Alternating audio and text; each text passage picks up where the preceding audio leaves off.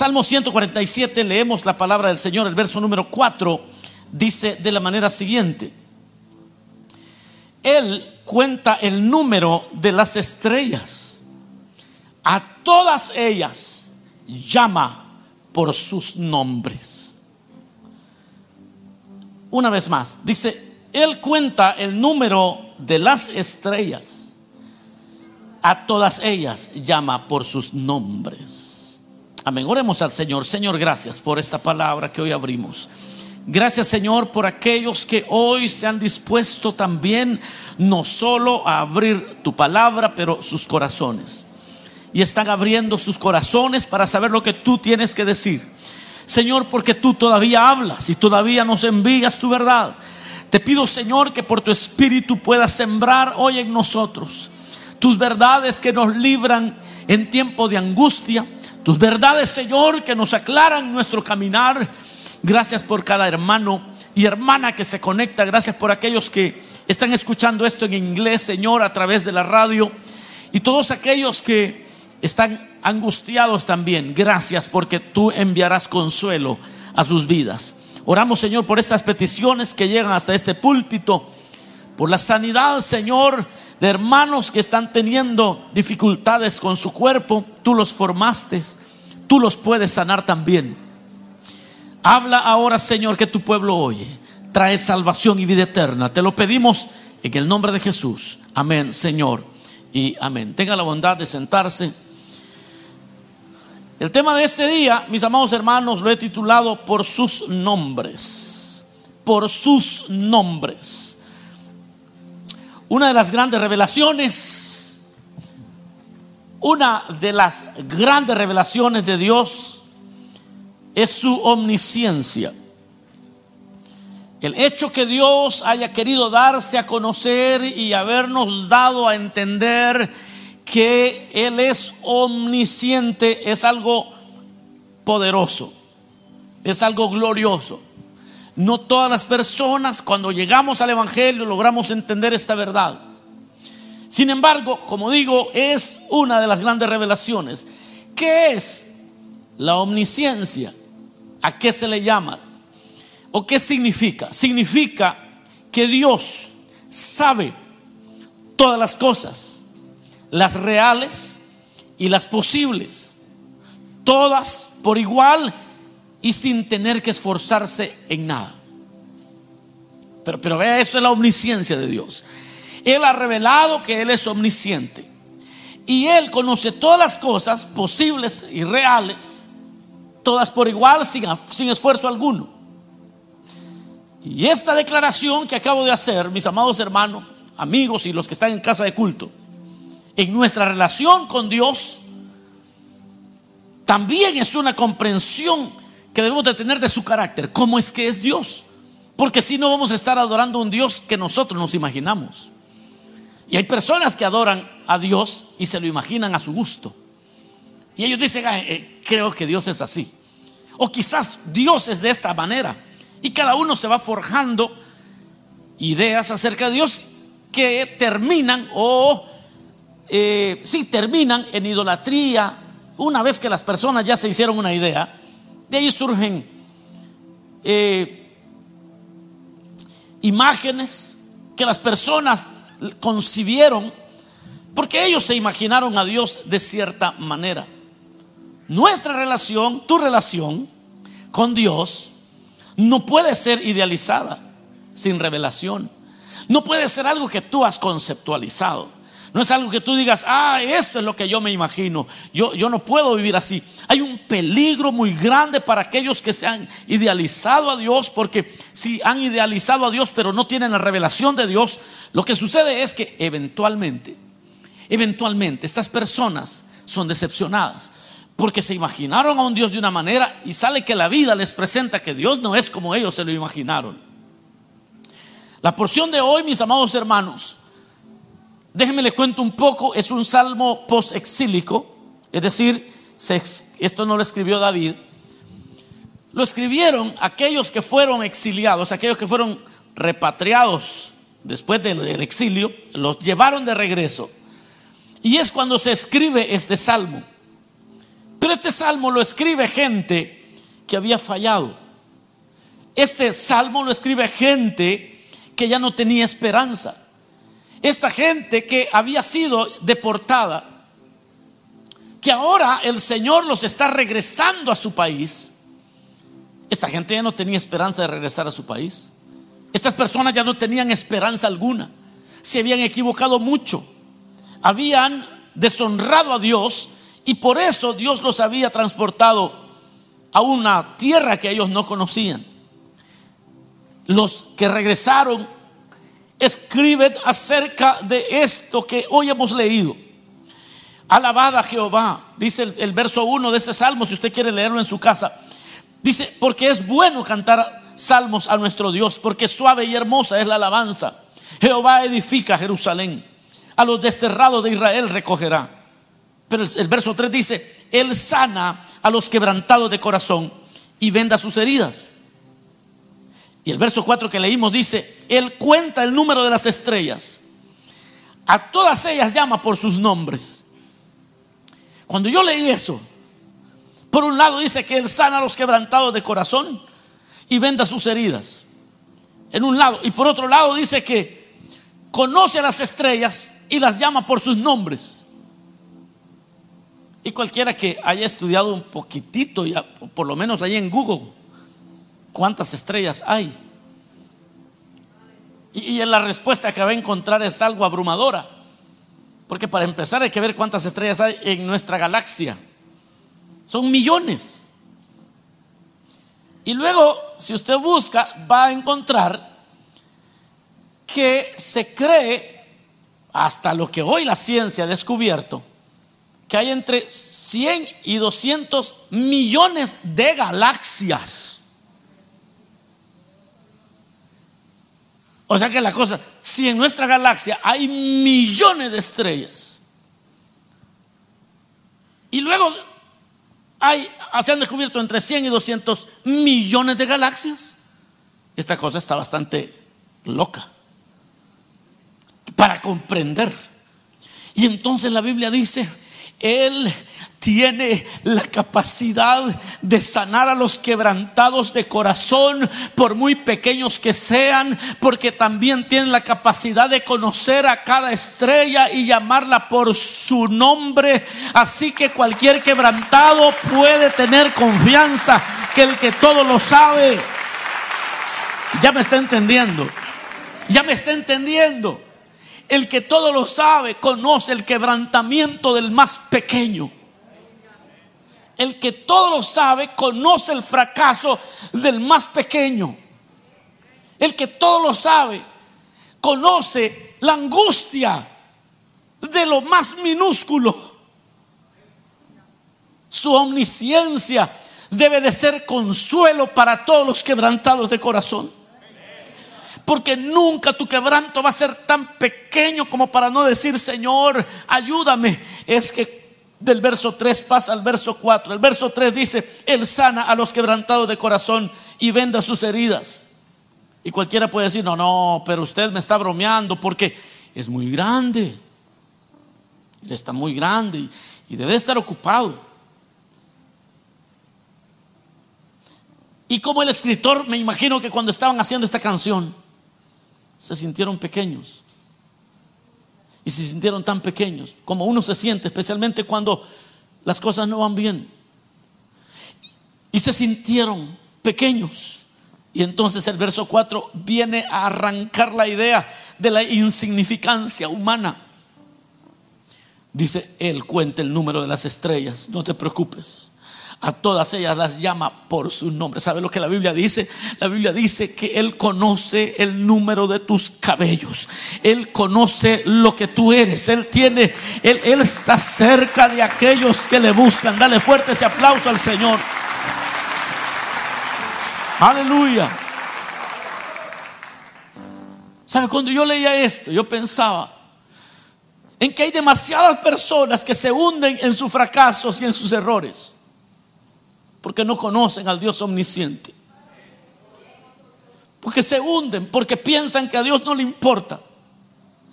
Porque piensan que Dios, ¿cómo se va a detener Dios? ¿Cómo, ¿Cómo Dios le va a poner atención a alguien tan insignificante? Demasiadas personas no saben qué hacer cuando han decepcionado a los suyos. A veces hasta creyentes.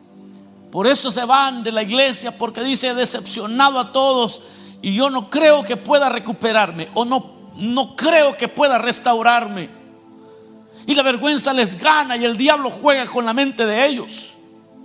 Pero la Biblia dice que el Dios que adoro es omnisciente y que aunque hayan trillones de trillones de estrellas en el universo, el Señor las llama a todas por sus nombres. Él conoce su creación y te conoce a ti también, te conoce a ti también.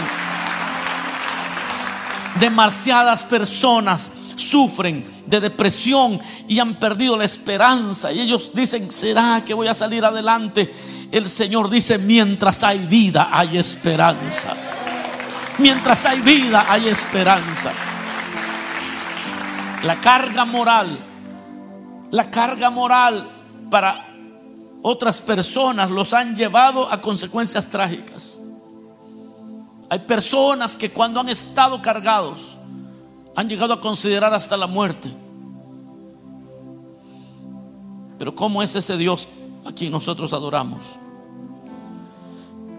¿Cómo es ese Dios que es omnisciente, que ya las llama por sus nombres? ¿Cómo es ese Dios? Solo, solo, solo imagínese al Dios que hoy estuvimos cantando hace un momento. Y hemos estado adorando. Dios conoce instantáneamente. Diga conmigo instantáneamente. Otra vez, instantáneamente. Dios conoce instantáneamente y sin esfuerzo sin ningún esfuerzo, sin esfuerzo, sin esforzarse en nada. Conoce cada cosa y todas las cosas. Conoce cada mente y todas las mentes. Cada espíritu y todos los espíritus. Cada existencia, todas las existencias. Instantáneamente. Cada pluralidad y todas las pluralidades. Cada ley y todas las leyes. Las conoce instantáneamente al mismo tiempo, siempre. Todas las relaciones las conoce todas, todas las causas, todos los pensamientos, todos los todas las ideas, todos los misterios, todo un enigma no existe para Dios, todo lo conoce, todo sentimiento, todos los deseos, cada secreto no declarado, todos los tronos, todos los dominios, todas las personalidades, todas las cosas visibles e invisibles en el cielo, en la tierra. Él conoce todo movimiento, todo espacio, el tiempo, la vida, la muerte, el bien, el mal, el cielo, el infierno, todo instantáneamente, lo conoce todo. Completamente. Porque Él es omnisciente y lo conoce sin esforzarse. Y como Él es perfecto, no conoce una cosa más que otra. No es que Él diga, ah, no, yo, yo conozco de la ciencia, conozco esto, pero de aquello menos. No, todo lo conoce a perfección, enteramente, completamente, todo el tiempo, instantáneamente, completamente.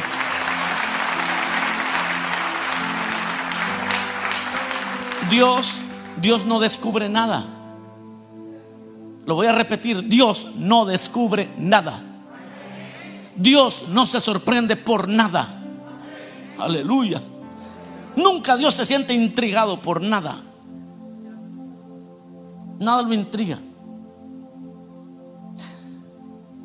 Ah, es que yo le voy a ir a decir a los hermanos cómo te has portado. Y usted está temblando. Si el Dios que usted adora ya lo conoce a usted. Nadie puede venir a acusarlo de nada. Ya Dios lo conoce, Dios lo conoce. Dios no busca información de nada.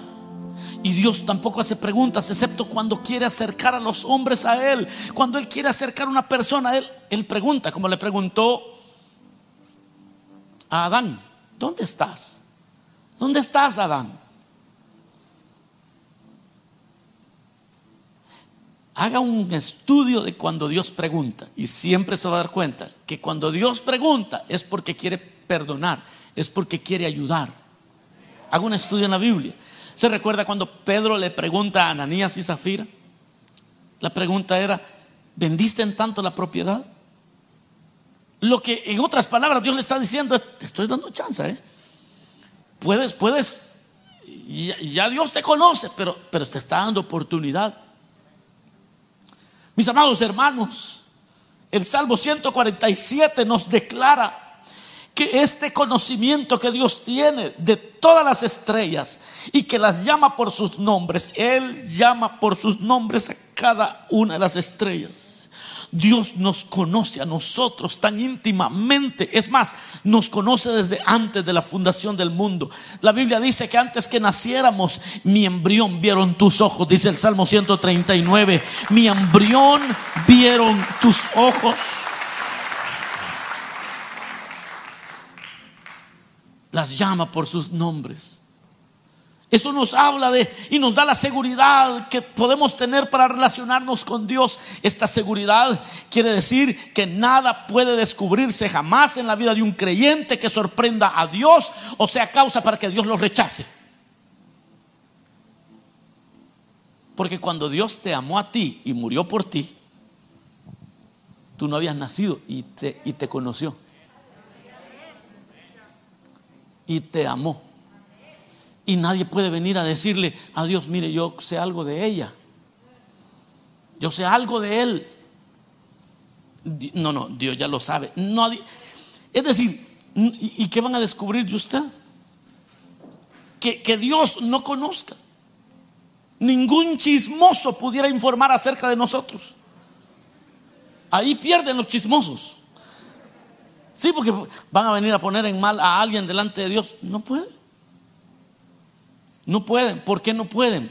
Porque ya Dios, es que mira hermano, cuando el Señor estaba colgando de aquella cruz, dice la Biblia que lo hizo por amor a nosotros. De tal manera amó Dios al mundo que ha dado a su Hijo unigénito para que todo aquel que en Él crea no se pierda, mas tenga vida eterna. Ningún enemigo pudiera ser que una acusación se mantenga Ningún pecado secreto pudiera descubrirse para avergonzar y revelar nuestro pasado. Ninguna debilidad insospechada. Nada de nuestro carácter pudiera salir a luz para apartar a Dios de nosotros. Es que la Biblia dice, ¿quién nos separará del amor de Cristo? Ah, ni la muerte, ni la vida, ni lo presente, ni lo porvenir, ni el pasado, ni el futuro Ninguna cosa creada nos podrá separar del amor de Dios que es en Cristo Jesús. Él nos conoció perfectamente antes que nosotros lo conociéramos a Él. Y nos llamó hacia Él en pleno conocimiento de lo que ya éramos. Él ya sabía todo lo que había en contra de nosotros, mis amados hermanos. Él ya sabía todo lo que alguien puede decir mal de nosotros, ya Dios lo sabe. Él ya lo sabía, siempre lo supo. Por eso cuando Él nos amó, nos amó. Es que miren, nosotros cuando nos casamos, yo no sé cuántos casados hay aquí. cuando uno se casa, uno se casa por ignorante que es, hombre. Yeah. We're so ignorant about the other people. This is why we fall in love.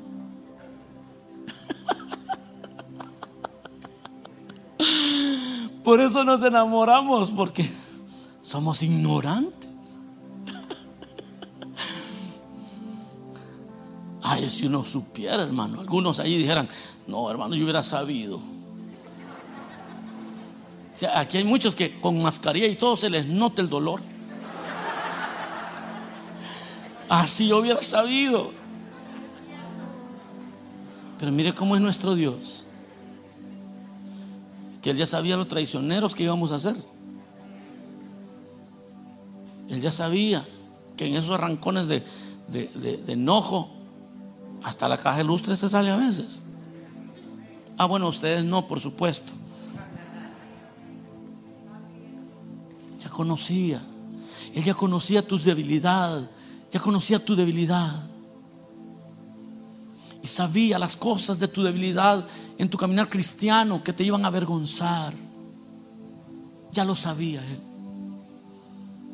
Y de todos modos te amó.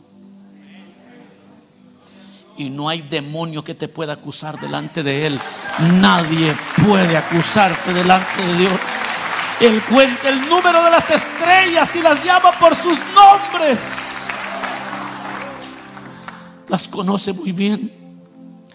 Las escrituras, por lo tanto, mis amados hermanos, cuando usted esté ante la Biblia, ante la palabra de Dios, ante lo que Dios ha dicho, las escrituras no son meras opiniones de Dios. La gente opina, la Biblia no es una opinión, la Biblia es la palabra revelada de Dios, de alguien que sí sabe. Dios sí sabe. No tome la Biblia como que es del periódico para ver qué es lo que... Voy a ver qué es lo que dice. No, es que no son opiniones. El que, el que habla ahí, ese lo sabe. Así que cuando, cuando nos enfrentamos con esa, eh, cuando, cuando las advertencias de Dios llegan a nosotros, cada advertencia que Dios nos da proviene de un ser omnisciente. Así que debemos nosotros ser muy sensibles a lo que Dios habla. Porque sus advertencias no se basan en meras suposiciones. La abuelita decía, mira, ten cuidado, te puede ir mal. Es la abuelita. ¿Ah? Los padres a veces tenemos que eh, asustar a los hijos. ¿Nunca los asustaron a ustedes? Sí, los padres para que uno no saliera de noche se inventaron, por lo menos allá en mi tierra, cuando yo era un niño, le decían a los niños, no, a las 12 dicen que sale el cadejo, la, ah, la carreta llorona, o no es la carreta chillona, es la cosa. Ya estoy inventando unas que no sé si existen. Y eso se lo enseñaban uno de niño. Y a ellos los habían engañado. Y se lo habían dicho a uno para que uno no llegara noche a la casa. Eso era todo el rollo. ¿Ok? Y claro, uno ya cuando tenía 14, 15 añitos, que ya le empezaba a salir bigote, que uno se sentía más hombre que las mujeres. Uno quería llegar noche a la casa, pero decían, me va a salir el cadejo. Y dicen que e, e, el diablo se le mete a un perro y le da unas historias de camino real.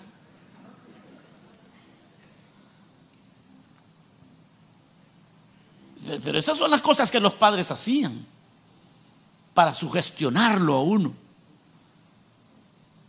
Pero Dios, cuando Él da su palabra, e, Él no está queriendo sugestionarte. Él ya sabe que la paga del pecado es muerte. Él no está bromeando. Él sabe que te va a traer destrucción. No se trata de, voy a ir a ver si, si, lo que decían de, la, de la llorona o de la carreta chillona, a ver si es cierto. Va a decir usted, voy a ver si es cierto eso de la fornicación, a ver, a ver si es verdad. Voy a ver si la fornicación o el adulterio, voy a probar a ver si es cierto que eso, eso que dice la Biblia, a ver si es cierto. Todos, dice la Biblia, que, que van tras la mujer ajena, lo que encontrarán es vergüenza y su vergüenza no se acabará nunca, dice. Las escrituras entonces no son meras opiniones. Uy, pero hay un consuelo en la omnisciencia de Dios. Por eso le digo, es una de las revelaciones más preciosas que hay. El, el consuelo en su omnisciencia. Porque cuando nos enfrentamos a esas circunstancias inexplicables de la vida, invariablemente vamos a, vamos a buscar refugio y vamos a encontrar consuelo en la omnisciencia de Dios. Él lo sabe todo. Y no solo conoce lo que realmente ocurrió, sino que también sabe lo que pudo haber ocurrido. Y lo más glorioso de su omnisciencia es que Él siempre sabe el bien y la gloria que resultarán a la larga de aquellos eventos que nosotros no podemos comprender en nuestro dolor. Y mientras lloramos y no entendemos y sufrimos, podemos recurrir a aquel que todo lo sabe y encontrar consuelo que Él sí sabe. Y Él sabe que esto es lo mejor que le dará gloria a Él. Esto le dará, esto le dará gloria a Él. Llegará el día donde será glorificado el nombre del Señor, aún de nuestro dolor. Todos daremos cuentas también. Mire, la omnisciencia es algo precioso porque cuando el Señor nos llame a cuentas, no nos va a llamar para investigar. Nos va a llamar porque Él ya sabe. Esto yo lo aprendí en casa con mi papá. Porque cuando él me preguntaba, no me preguntaba porque él no sabía, él ya sabía. Él casi siempre me preguntaba para ver si yo iba a ser honesto con él. Y todavía me decía, arrodilla, cuando veía que estaba un poco duro yo, arrodíllese, me decía, voy a regresar en 10 minutos, piense lo que me va a responder. Esos 10 minutos se me hacían horas en mi mente, ¿no? Y todavía me decía, mire, si me dice la verdad, que él ya sabía, si me dice la verdad, solo te va a caer uno. Se ponía a negociar conmigo. Al final a veces ni me castigaba. Pero me daba una reflexión. Nada, yo hermano, que hasta este día me acuerdo. Sí, porque tenía que estar piense, piense, piense, piense. Empezaba a negociar conmigo mismo empezaba a negociar a ver si, si valía la pena la cueriada que me iba a caer. Pero con Dios no es así. Todavía es mucho más profundo porque el Señor conoce aún las intenciones del corazón. Yo aprendí eso, como le digo, en casa. Pero la Biblia dice que esto es la omnisciencia de Dios. Cada vez que Dios nos llama, cuando a veces yo llamo a hermanos que eh, a veces me ha tocado que hacer esto. Hermano, mire, este, fíjese que supe esto de usted. Y, allí tengo la foto ya. Hasta en video lo tengo. Y es cierto. Y ellos me dicen, este, no, no, no, no, es mi gemelo, es mi gemelo, es mi twin. Es my twin brother. Y no tiene twin brother. Miren, hermanos, hermanos, yo termino con esto. Si Él llama a las estrellas por sus nombres, en esta relación usted y yo debemos tener la confianza que Dios a nosotros nos conoce íntimamente y no nos va a rechazar. Porque aquel que nos amó, nos amó con amor eterno. Con amor eterno te he amado, por eso yo te he extendido mi misericordia, te la he, prolongado, dice la Biblia. E, e, esta relación tiene que ser una relación de confianza. Cuando te equivoques, solamente confiesa tu falta y apártate del mal.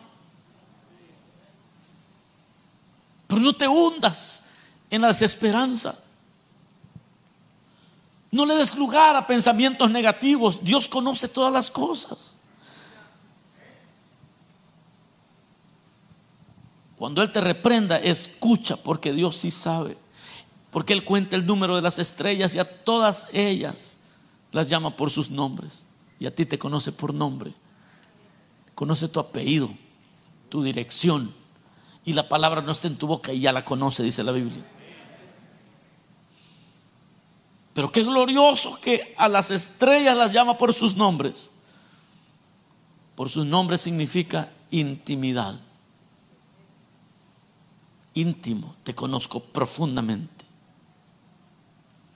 Cuando alguien te difame, vuélvete a Dios de todo corazón. Si la difamación al final termina que es cierto, entonces confiesa tu falta y no te alejes de Dios. Si no eres culpable, encuentra consuelo en que Dios ya conoce todas las cosas y no te llenes de amargura. Dile, Señor, tú sí conoces las cosas. Que hablen lo que quieran. Yo conozco y adoro a un Dios. Yo adoro a un Dios omnisciente. Adoro a un Dios que todo lo conoce. Es que hermano, es que mira lo que andan diciendo. Adora al Dios omnisciente. Es que usted porque no sabe lo que han hablado de mí, adora al Dios omnisciente. No es como han dicho. No, no es como han dicho. Entonces adora al Dios omnisciente y encuentra consuelo en ese Dios. Relaciónate bien con el Dios que es omnisciente. Las llama por sus nombres a las estrellas. Y conoce cuántos cabellos tienen. Esto no va para los pelones, pero el resto les conoce el Señor.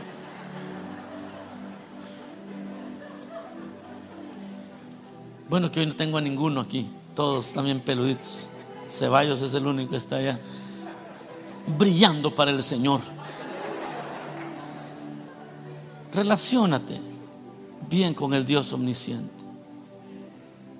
Adora a ese Dios que no puede ser sorprendido por tus pensamientos inicuos a veces. Lo que tienes que hacer es acercarte a Él y decirle, tú ya me conoces. Tú sabes cuál es mi lucha. Tú sabes, como dicen, de qué pata cogeo. Tú ya sabes. Esto no me va a alejar de la iglesia. Porque yo me relaciono con un Dios que me conoció antes que yo fuera creyente. Yo amo a un Dios que me amó primero. Porque no lo, nosotros no lo amamos a Él primero, sino que Él nos amó primero a nosotros. Esto es lo glorioso del Dios omnisciente. Y quizás te has equivocado y seguramente te sientes avergonzado a veces. Pero la Biblia dice, Cristo hablando, vengan a mí todos los que estén trabajados y cansados. Yo los haré descansar. El suicidio nunca será una opción. El Dios omnisciente es la opción. Él sí conoce tu carga, Él te puede abrazar, Él sí te puede agarrar, Él te puede ayudar. Vamos a cerrar nuestros ojos un momento. Digámosle, Señor, gracias. Gracias por esta palabra. A las estrellas las conoces, las llamas por sus nombres. A las estrellas las llamas por sus nombres. Tú me conoces, dile al Señor, hermano, amigo, dile, tú me conoces, Señor. Tú me conoces por nombre. Tú conoces dónde estuve anoche. Tú conoces aunque mi teléfono tenga una clave, tú conoces mi teléfono. Tú conoces mis correos electrónicos, tú conoces mis cuentas de Twitter, Instagram, Snapchat. Aunque se borren los mensajes en Snapchat, tú me conoces. No me puedo esconder. Lo que quiero es tener una relación contigo, Señor. Ayúdame. Vamos, dile al Señor, comienza a adorar al Señor. Comienza a decirle, Señor, Qué bueno que tú me conoces. Yo quiero también en esta oración hacer una invitación a aquellos que nunca antes le han dado su vida a Cristo y que toda la vida han querido esconderse. Qué inútil es esconderse de aquel que todo lo sabe. Habrá alguien que hoy necesite entregarse a Cristo por primera vez o quizás reconciliarse. Quiere reconciliarte con el Señor, ven, vamos a orar por ti ponte de pie, sal de tu silla, Dios te bendiga. Hay un caballero que viene aquí. Excelente, vamos a orar por ti.